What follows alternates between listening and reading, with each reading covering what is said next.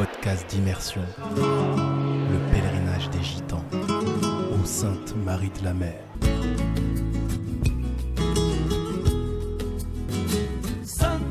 Et donc, depuis 13e, 14e siècle, euh, et les voyageurs, ce sont euh, les gitans, les tziganes, les yéniches, les sinti, les manouches, se sont identifiés ici, euh, se, sont appropriés euh,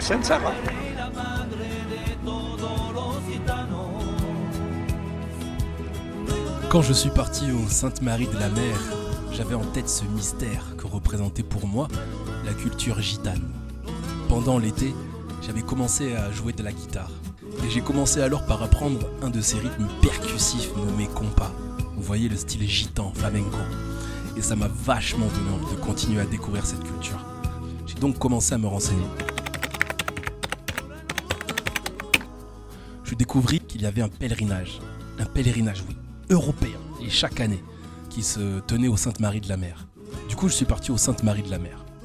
En stop et en tente, avec aucune idée de ce à quoi je pouvais m'attendre. Mais alors, aucune idée.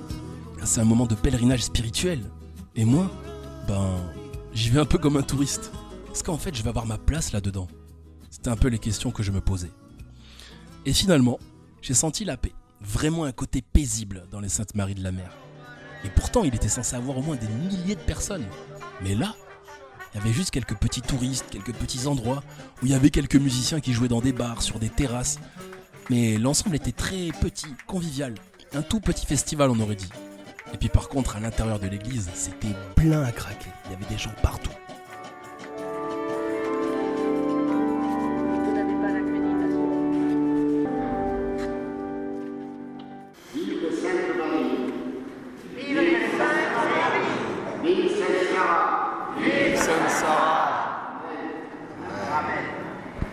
Au nom du Père et du Fils et du Saint-Esprit. la paix soit avec vous. Merci pour euh, nous accueillir tous. Et là, je m'assois du coup sur les marches. Il n'y avait quasiment pas de place.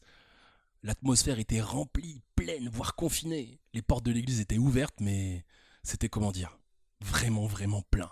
Et puis midi arrive. Et donc là, on sort et enfin, on se libère de cette cavité fraîche qu'est l'église finalement. Et on ressort dans le village où il fait un grand soleil. Et là, waouh On respire, je respire.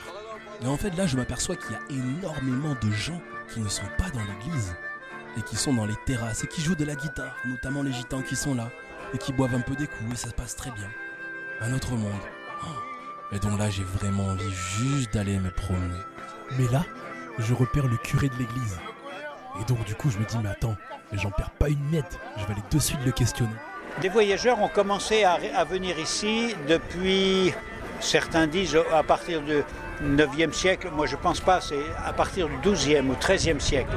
Ce sont des ethnies euh, tziganes qui arrivent du nord de l'Inde. Et ces gens ont beaucoup aimé la Camargue. Et ils se sont, parce que c'est un peuple du cheval, traditionnellement euh, vendeur de chevaux. Et ici, c'est le pays du cheval. Alors, euh, ils ont été très heureux de, stationner ici en Camargue. Et ils ont vu le sanctuaire, ils ont vu Sainte-Marie-Salomé, Sainte-Marie-Jacobée, de l'Évangile et Sarah.